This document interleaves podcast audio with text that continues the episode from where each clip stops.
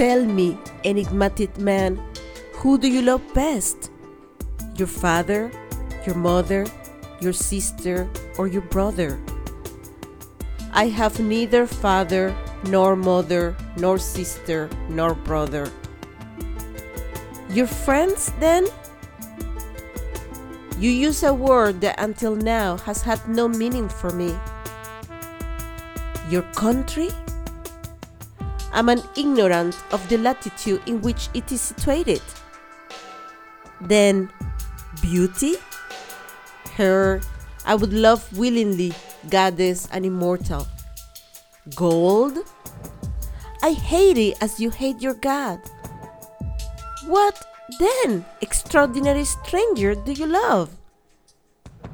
I love the clouds, the clouds that pass yonder, the marvelous clouds.